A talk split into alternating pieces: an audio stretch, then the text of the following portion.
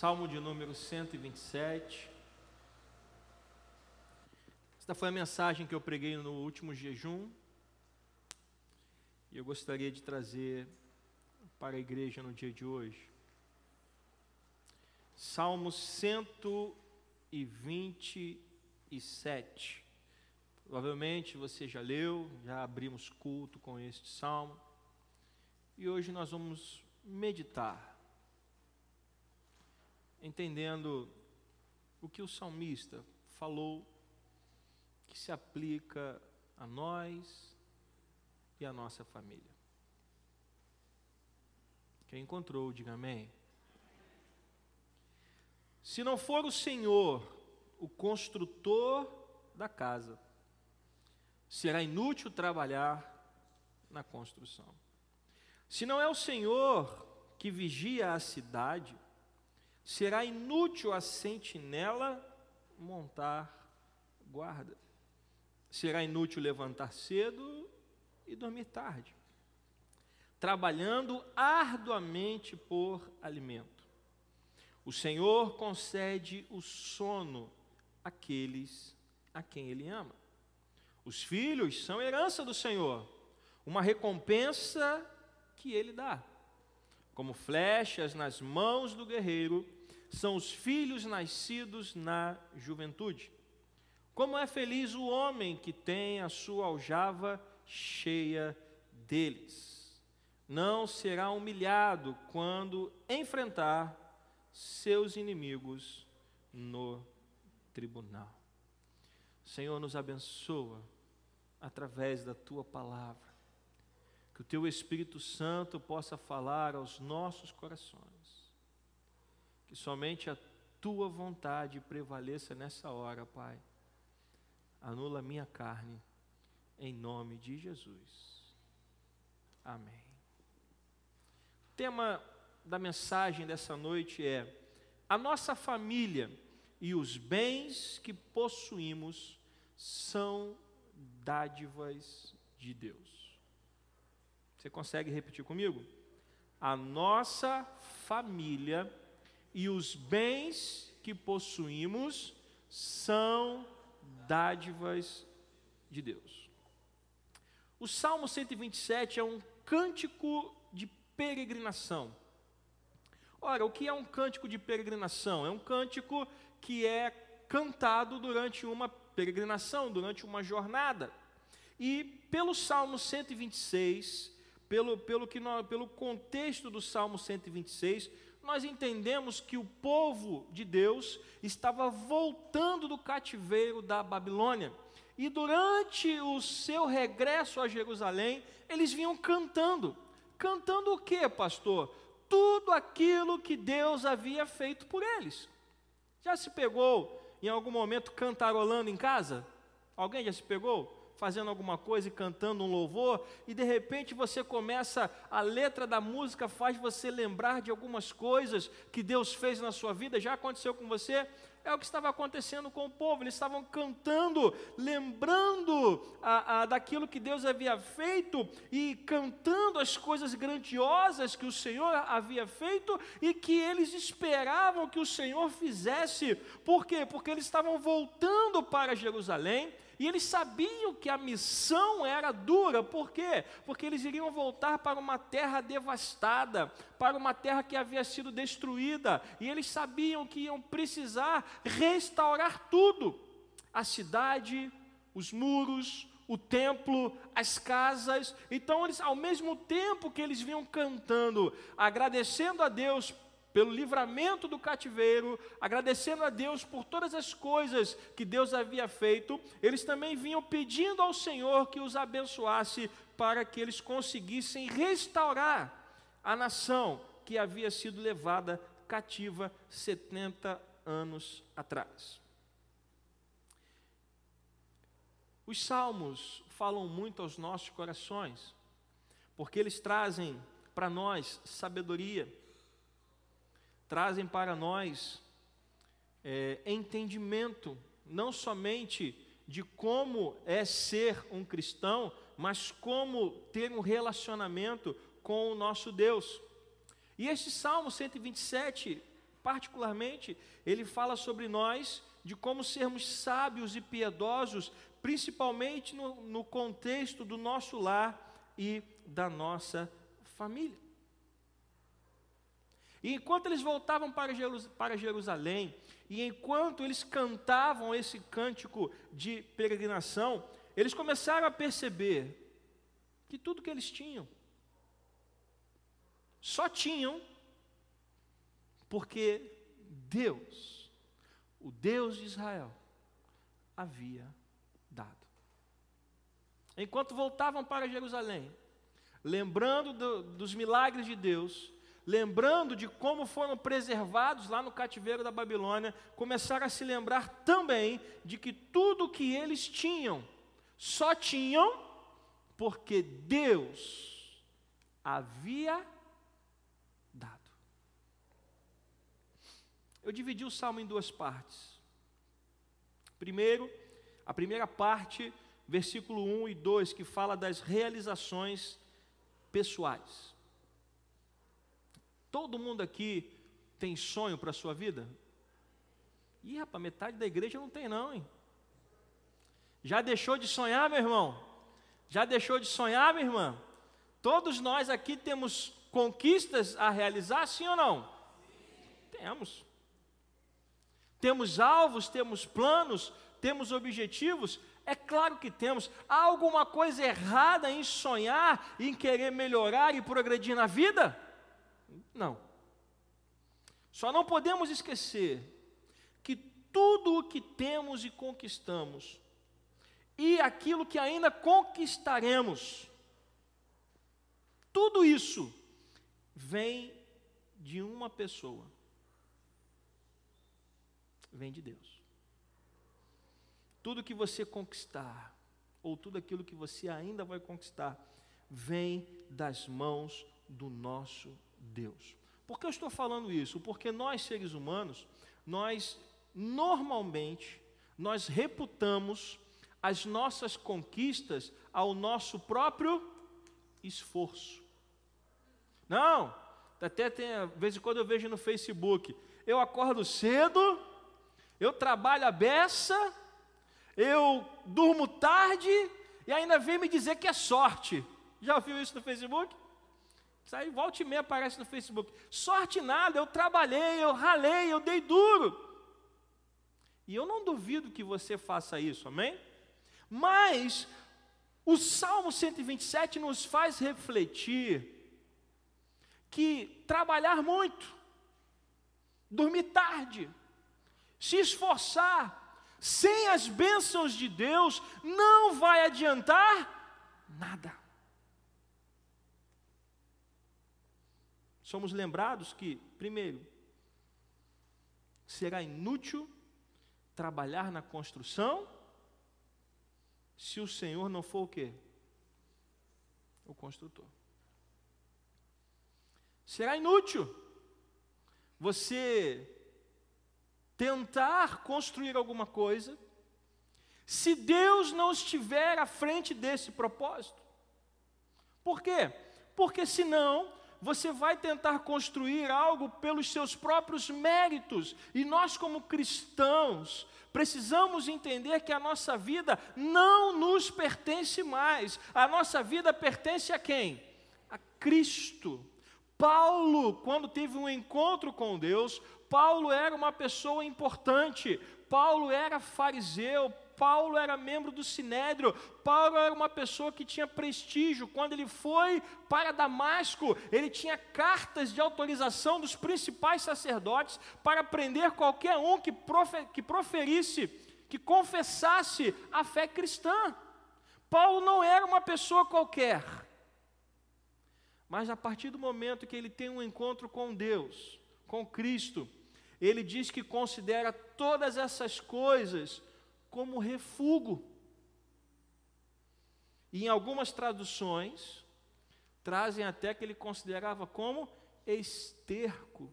Ou seja, ele entendeu que não adianta construir se o Senhor não for o quê? O construtor. Depois o salmista diz que será inútil a sentinela montar guarda se o Senhor não vigiar o quê? Você percebe que este cântico de peregrinação está pegando as nossas conquistas e submetendo essas conquistas a Deus?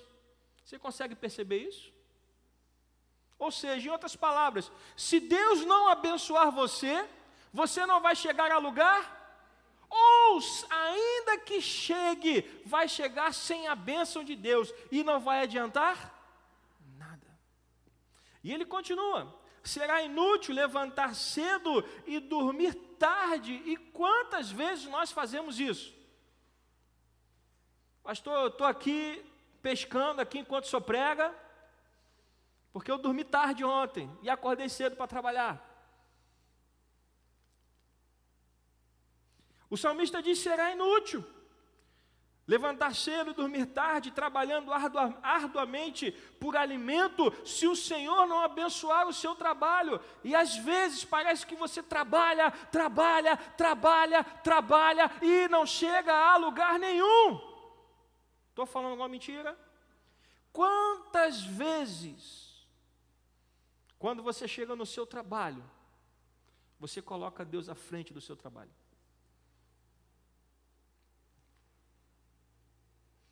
E sabe por que você não coloca? E sabe por que eu não coloco? Porque a gente acha que é muito bom naquilo que faz. E eu não duvido que você seja bom no seu serviço, amém? Eu creio que você é bom naquilo que você faz. Só que o fato de achar que você é tão bom leva você a uma segunda conclusão. Já que eu sou tão bom naquilo que eu faço, para que, que eu vou incomodar Deus? Ele não precisa estar aqui. Por quê? Porque eu dou conta do recado. Só que o salmista está nos levando a uma outra reflexão. Nossa maneira de viver e de pensar deveria ser: eu sou tão pecador, que até nisso que eu sei fazer, eu preciso das bênçãos de Deus. Será inútil levantar cedo, dormir tarde, trabalhando arduamente por alimento, se o Senhor não abençoar o trabalho. Tudo, absolutamente tudo o que fazemos depende das bênçãos do Senhor. E diz mais: o salmista diz que até o sono, o que está escrito aí?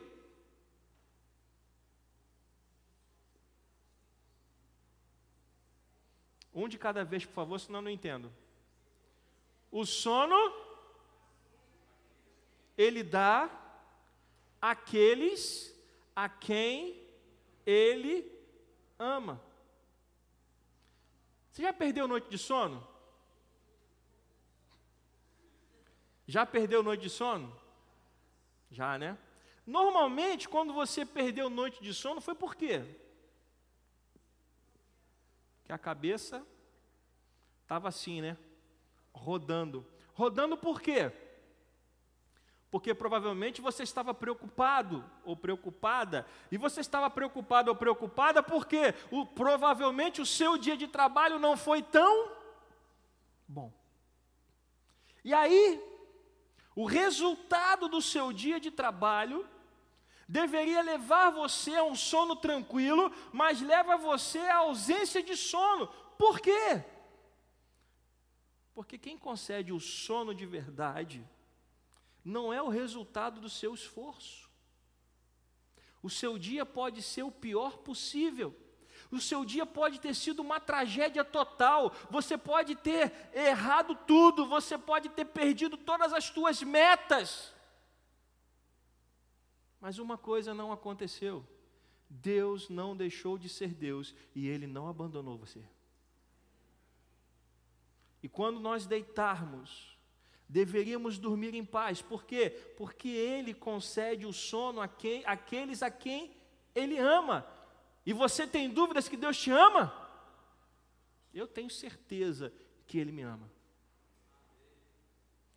Mas perdemos o sono por quê? Porque achamos que não temos o direito de dormir, porque não fizemos o nosso melhor. Meu irmão, meu irmão, o seu sono não vem do, do esforço ou do resultado do seu trabalho, o sono virá do amor de Deus por nós.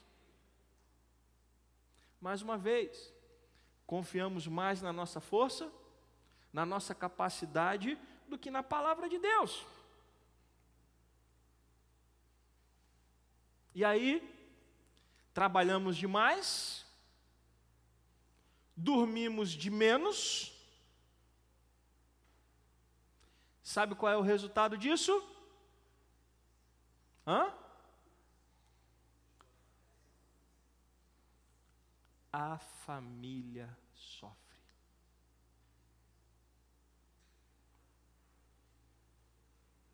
Eu tenho que trabalhar, eu tenho que ganhar dinheiro.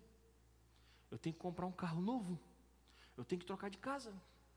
Eu tenho que comprar, sei lá. Eu tenho que mudar. Eu preciso consumir. Minha família quer consumir. Eu tenho que levar minha família para Disney. E eu tenho que trabalhar mais. Eu tenho que conseguir mais. E ainda você não consegue. E quando chega a hora de dormir, não dorme. E quando chega no dia seguinte, acorda, a esposa vai dar um beijo, você está igual um dragão, soltando fogo pelas ventas. Com raiva da vida. Porque não atingiu a sua meta, não atingiu o seu resultado, não atingiu o seu plano, o seu propósito. A esposa não tem tempo de dar um beijo no marido. O filho vem dar um abraço, empurra joga para o lado. Calma aí que eu estou ocupado.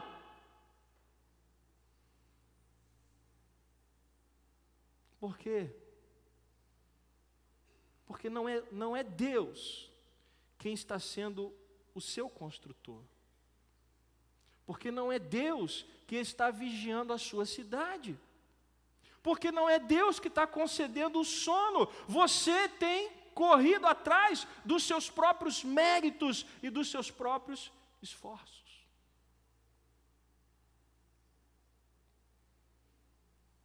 Corremos atrás do vento, como diria Salomão. E no final ele disse: tudo é vaidade.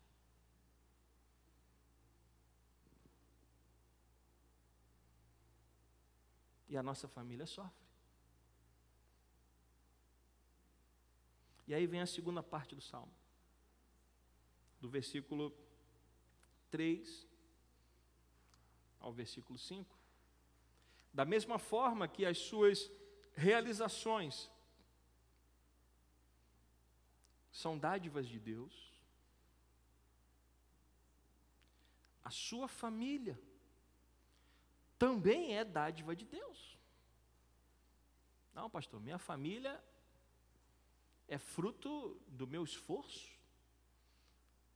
Minha família é fruto da minha capacidade minha família é fruto da minha virilidade ou da minha fertilidade? Não. Sua família é fruto das bênçãos de Deus. Os filhos são herança do Senhor. O que é herança? É isso aí mesmo. O que é herança? É um ganho pelo qual eu não trabalhei. É um ganho pelo qual eu não fiz nenhum esforço. Era algo que pertencia a uma outra pessoa e que eu herdei. Não fiz nada por merecer aquilo. Não me esforcei, outras pessoas se esforçaram e eu recebi aquilo. E aí vem o salmista e diz que os filhos são o quê? Herança. Nós recebemos de quem? Do Senhor.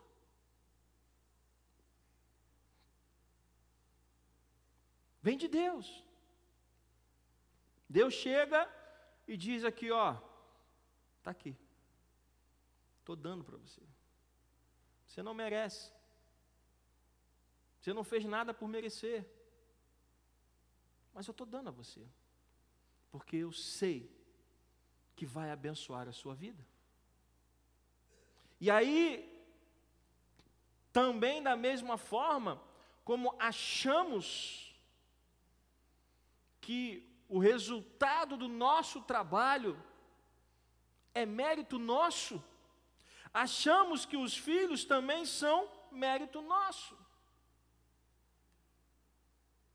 Achamos que os filhos são resultado do nosso esforço.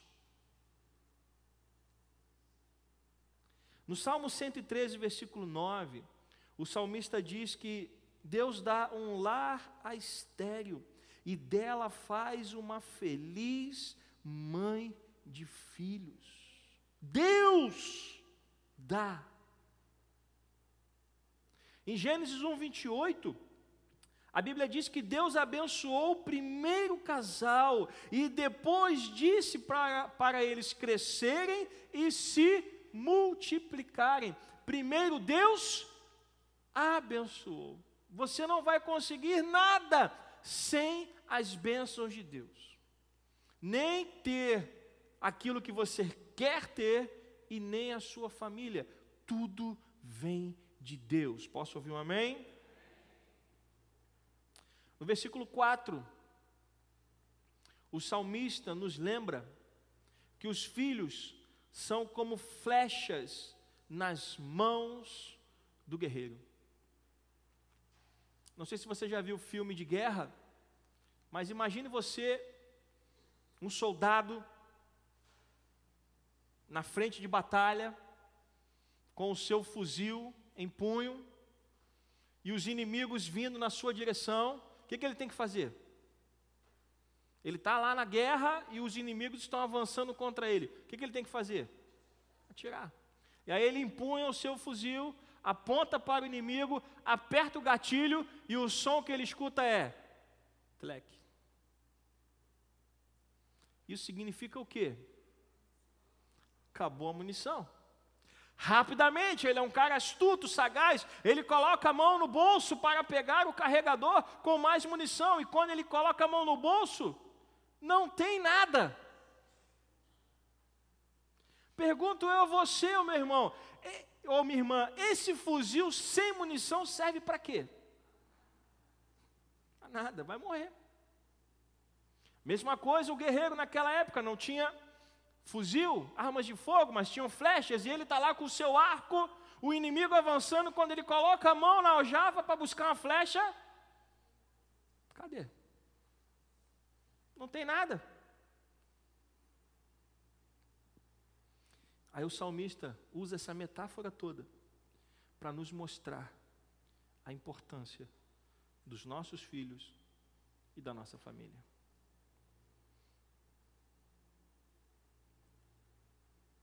Nossos filhos, nossa família, são importantes e relevantes na nossa jornada. Sem a sua família, você será como um guerreiro sem munição.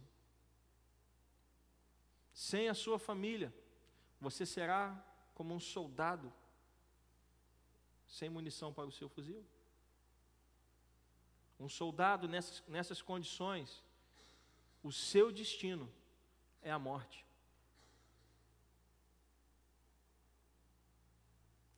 E nós estamos preocupados com tantas coisas, estamos preocupados em conquistar tantas coisas, e acabamos nos tornando guerreiros sem flechas nas nossas aljavas. E ele diz mais. E ele diz que são mais preciosos, os filhos são mais preciosos quando eles são nascidos quando? Na juventude. E você já percebeu que na nossa sociedade hoje, os casais estão tendo filhos cada vez mais tarde? Já percebeu isso? Será que isso é coincidência? Não. Isso é estratégia de Satanás para enfraquecer as famílias.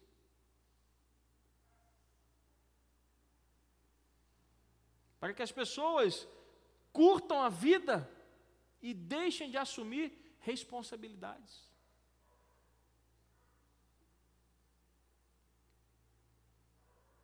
E aí, muitos vão ter filhos já lá com bastante idade. E ao invés de serem pais, os filhos já nascem com avós.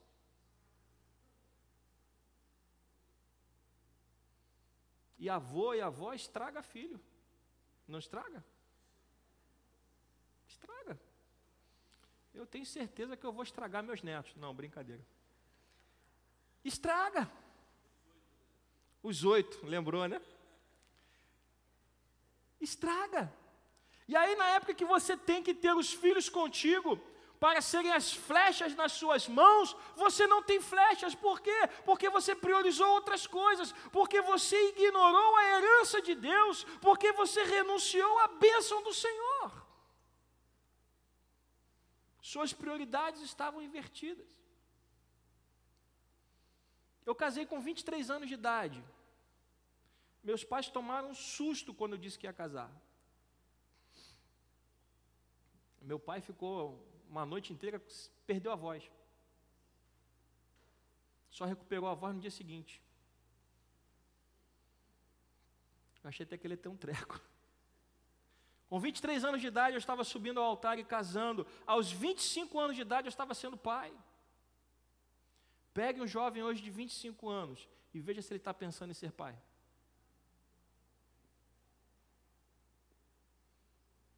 Não, pastor, peraí eu tenho que, ah, eu tenho que ter uma, uma casa própria, eu tenho que ter um carro, eu tenho que ter uma condição de vida.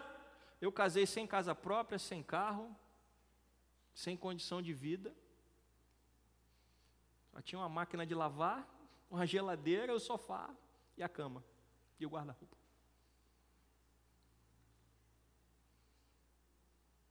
Minha mãe estava me arrumando para ir para a igreja, ela falou: Meu filho, se você quiser desistir, ainda dá tempo. Eu, eu recebo você aqui. Eu falei: Não há do que desistir.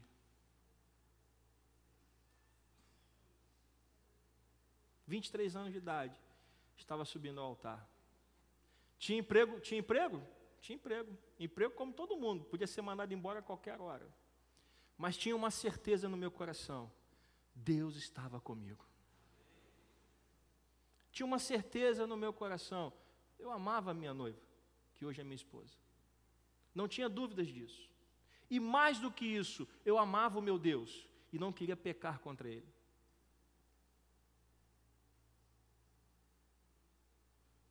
E esse ano, fizemos 22 anos de casado. Aos 46 anos de idade, eu tenho uma filha de 21 anos e um filho de 15. E como diz o salmo, são flechas nas nossas mãos.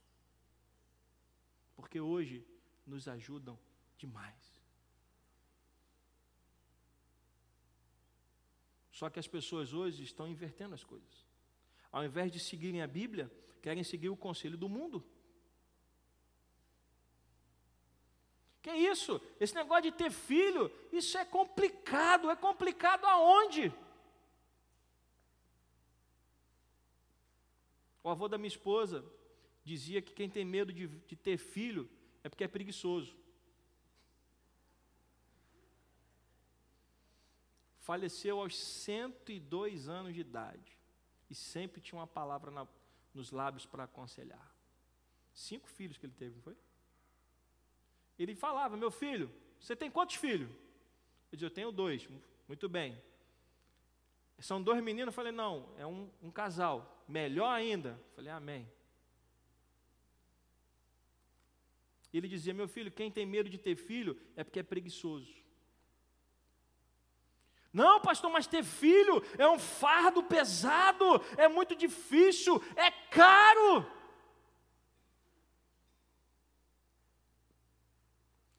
Filho não é um fardo. Filho não é caro. Filho não é caro. se você ensiná-lo a viver dentro da sua realidade. Se você ensinar o seu filho a ter uma realidade que você não pode dar, você vai sofrer. Você tem que ensinar o seu filho a viver dentro das suas possibilidades. Porque eu fui ensinado assim, e, a, e eu e minha esposa ensinamos os nossos filhos a viver dentro das nossas possibilidades. Se tem filé mignon, vamos comer filé mignon. Se não tem filé mignon, só tem ovo, é ovo.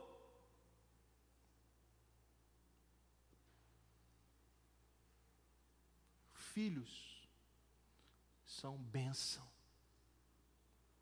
Filhos são herança do Senhor. Feliz o homem que tem a sua aljava cheia deles.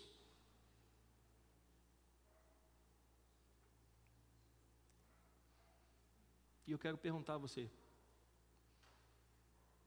quando é que foi barato criar filho?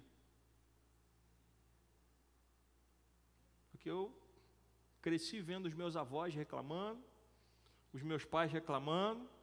Quando é que foi barato criar filho?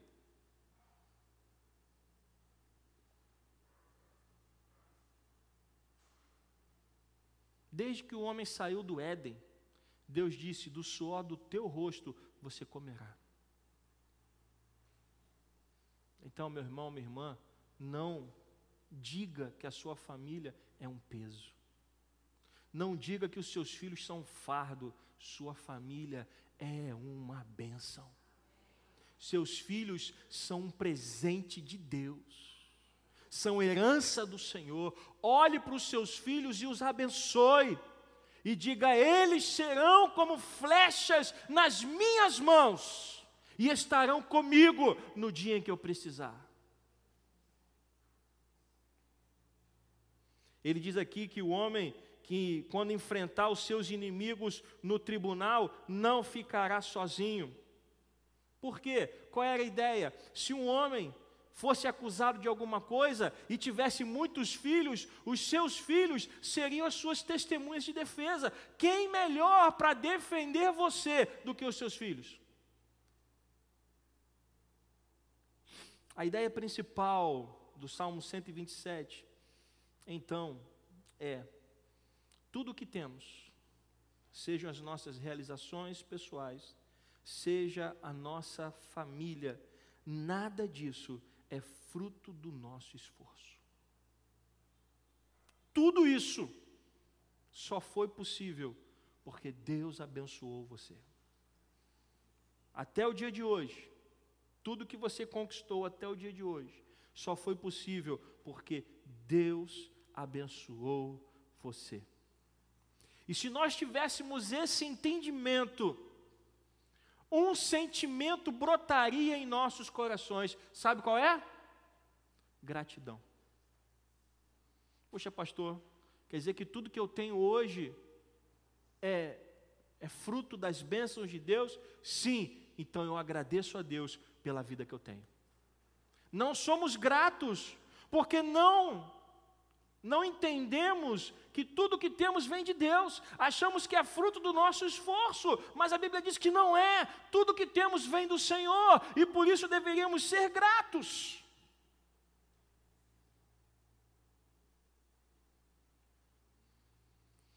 No versículo 2, na segunda parte, o Senhor diz assim: o salmista diz assim: O Senhor concede o sono àqueles a quem Ele ama. E nós já falamos que uma boa colheita não é a realização de um trabalho sem descanso, mas é o resultado da bênção de Deus. Eu voltei a esse versículo para mostrar para vocês mais algumas coisas. Primeiro, abra sua Bíblia comigo em Provérbios capítulo 10, versículo 22.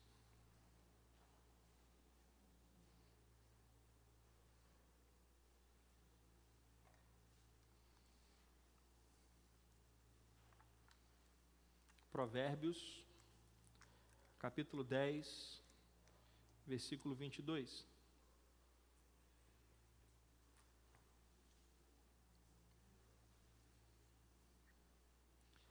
Amém? Você pode ler comigo?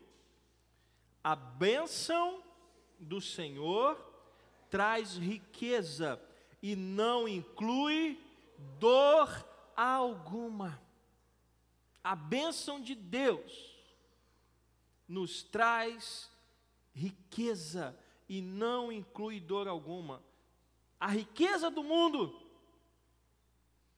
traz dor, porque não vem abençoada por Deus. Nós estamos vendo aí muitos homens que enriqueceram e agora estão enfrentando a justiça, por quê? Porque a bênção não veio de Deus, a bênção veio do mundo. A bênção de Deus não te leva por caminhos tortuosos. Posso ouvir um amém? A bênção de Deus não te leva por jeitinhos. A bênção de Deus não te leva a caminhos de corrupção. A bênção de Deus te leva pelo caminho da justiça. E o caminho da justiça não vai trazer a você dor alguma. Porque você não vai ter do que se envergonhar.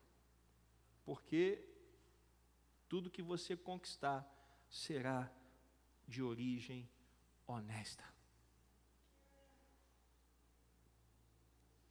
Mateus, capítulo 6, versículo 25, diz assim: Não se preocupem com a própria vida, quanto ao que comer ou beber, nem com o seu próprio corpo, quanto ao que vestir. Não é a vida mais importante que a comida e o corpo mais importante do que a roupa? Ou seja, Deus já nos deu muito mais do que nós precisamos, Ele nos deu a vida. Ele nos deu um corpo com saúde e nós estamos preocupados com tantas coisas, mas esquecemos de agradecer a Deus por aquilo que Ele já nos deu. E concluindo o capítulo 6, lá no versículos, nos versículos 32 e 33, o Senhor diz que nós devemos, né, não devemos andar ansiosos por coisa alguma, antes devemos buscar o reino de Deus e a sua justiça em primeiro lugar, e todas essas coisas serão acrescentadas. Por quê? Porque Ele tem cuidado de nós. Isso nos leva a 1 Pedro, capítulo 5, versículo 7. Abra comigo, por favor. Se Ele cuida de nós, o que eu faço com a minha ansiedade? Porque, pastor, amanhã eu tenho conta de luz para pagar, eu tenho que pagar o colégio das crianças, o plano de saúde, o cartão de crédito, a prestação do carro.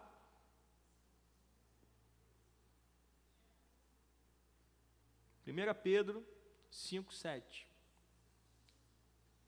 O que, é que eu faço com os problemas de amanhã?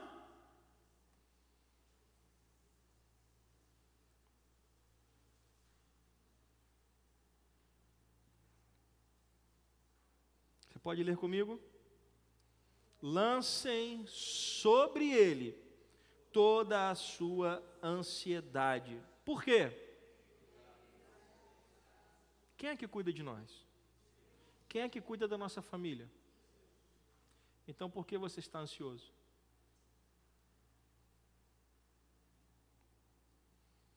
Deus cuida daqueles a quem Ele ama. Deus cuida daqueles que obedecem aos seus mandamentos.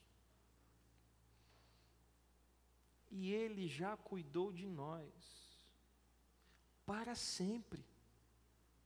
Ou você tem dúvidas de que você vai viver eternamente na presença de Deus. Ele já cuidou de tudo que nós precisamos. O que, é que nós temos que fazer?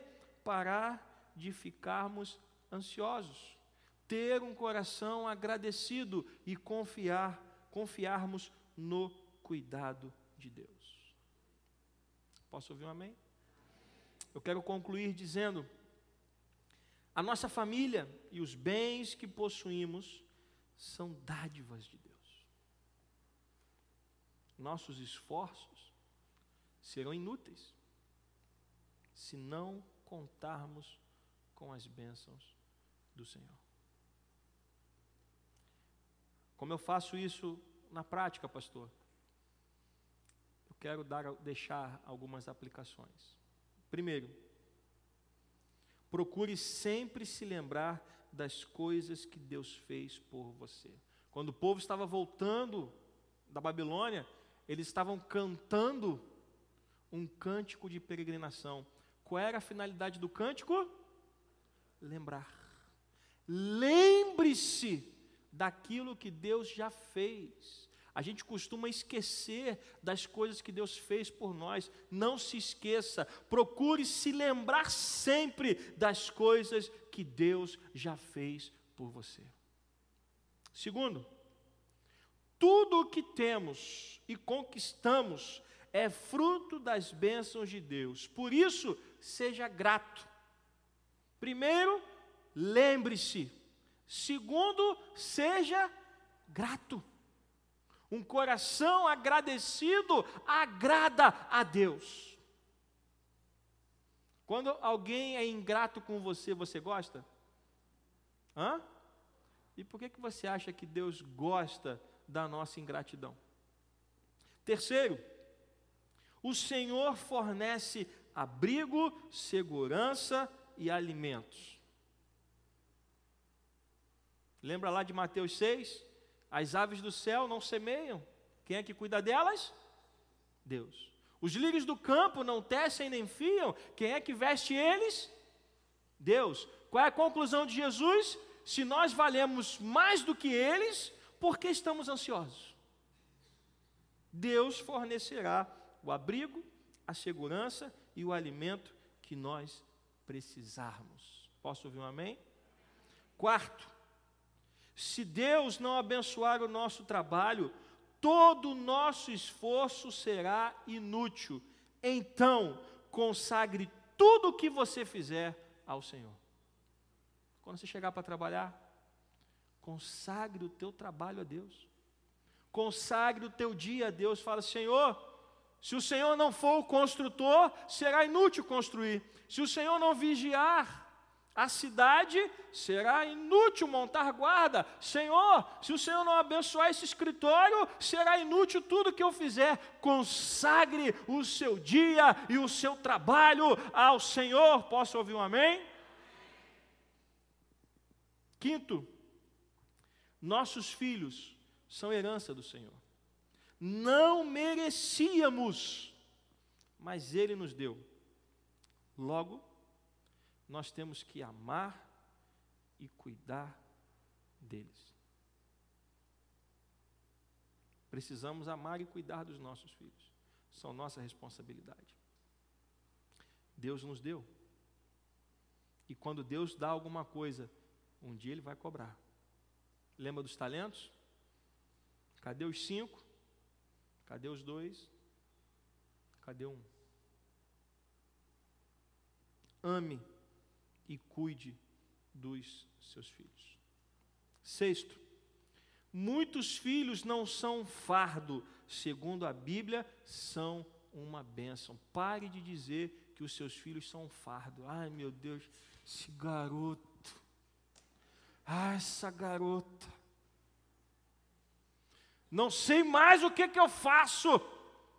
Agradeça a Deus pela vida deles. Alô? Quem Deus, quem deu foi Deus. Agradeça. Sétimo e último. Não viveremos ansiosos se confiarmos na provisão de Deus. Só vive ansioso quem, na verdade, não confia na provisão de Deus. Quando Deus disse a Moisés queria sustentar o povo no Egito, no, no Egito não, no deserto, na saída do Egito. O povo saiu do Egito com muita riqueza. A Bíblia diz que Deus tocou o coração dos egípcios e eles foram dando ouro, prata, bronze. Então o povo saiu do Egito com muito dinheiro, em forma de ouro, prata e bronze. Aí eu pergunto a você: Lá no deserto, tinha Guanabara? Não tinha, não tinha aniversário do Guanabara também, né? Graças a Deus. Então o povo ia comprar comida onde? para que, que serviu o dinheiro no meio do deserto? O que, que Deus fez? Moisés, eu vou mandar comida todo dia. Diga ao povo que quando acordar de manhã, pegue a quantidade para o dia, porque amanhã eu vou mandar de novo. Só que aí tinha um pessoal lá, igualzinho a gente. Igualzinho a gente. Pera aí. Vai que Deus esquece. Ô, menino, pega lá mais uma vasilha. Mas mãe, pai, Moisés falou que é para. Não, cala a boca e não discute. Pega outra vasilha lá. E aí levaram mais do que precisavam. O que aconteceu no dia seguinte? Deu bicho.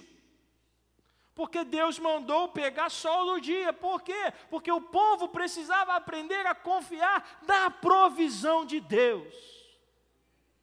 E durante 40 anos, não parou de cair o pão do céu. Ou você aprende a confiar nesse Deus, ou vai dar bicho. Aprenda a confiar na provisão que vem do nosso Deus. Durante 40 anos, o povo foi sustentado no deserto. E a, o maná só parou de cair no dia em que o povo pisou na terra prometida. Por que, pastor, que parou de cair maná no dia em que o povo pisou na terra prometida? Porque a terra prometida era uma terra que manava o quê? Leite e mel. Então não precisava de maná. Era uma terra abençoada. Então Deus disse: Bom, agora que vocês chegaram até aqui, na terra que eu prometi, então eu posso parar de mandar, porque a partir de agora eu vou abençoar a terra e a terra vai dar a vocês o que comer. Mesmo não caindo mais pão do céu, eles ainda dependiam de quê? Das bênçãos do Senhor. Em toda a nossa vida, de ponta a ponta, do seu nascimento até o dia da sua morte, você e eu dependeremos das bênçãos de Deus. O dia que você esquecer isso, você vai sofrer. E enquanto você lembrar disso, você será abençoado. Posso ouvir um amém? Vamos ficar de pé. Vamos juntar as nossas famílias. Esteja junto com a sua família. Nesta hora, vamos orar agradecendo a Deus pelas nossas famílias. Se alguém estiver sozinho perto de você, abrace essa família.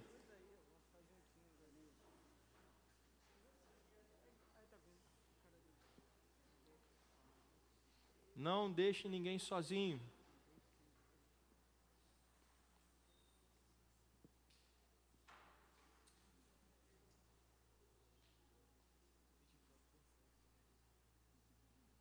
Amém.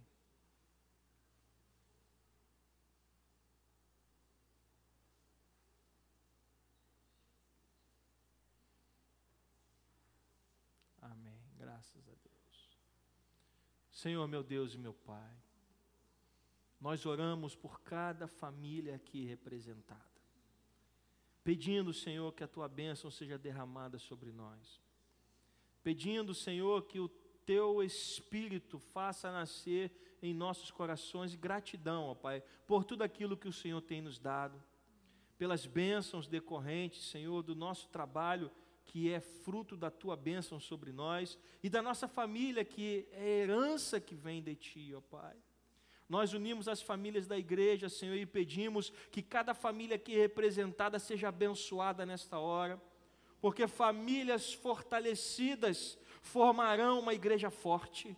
E nós queremos, ó Pai, estarmos preparados para cumprir a missão que o Senhor tem nos dado de proclamar as boas novas de salvação, para que vidas sejam alcançadas por Ti, ó Pai. Senhor, nós abençoamos a nossa família, nós abençoamos a nossa casa, nós pedimos, ó Pai, que se haja em nosso meio agora alguma raiz de amargura, algum ressentimento, ó Pai, algum problema mal resolvido, que caia por terra agora em nome do Senhor Jesus, que haja liberação de perdão em nosso meio nessa hora, Pai se marido ou esposa, pais e filhos, se estão brigados ou com algum problema, que este mal caia por terra em nome de Jesus, que haja reconciliação, que haja restauração, ó Pai, para que as famílias da tua igreja sejam abençoadas nesta hora, ó Pai, em nome do Senhor Jesus. Nós ministramos a tua bênção, ó Pai, sobre a vida de cada família, em nome do Pai, em nome do Filho e em nome do Espírito Santo de Deus, e que as famílias da igreja digam amém. Abrace a sua família e diga o quanto você a ama, em nome de Jesus.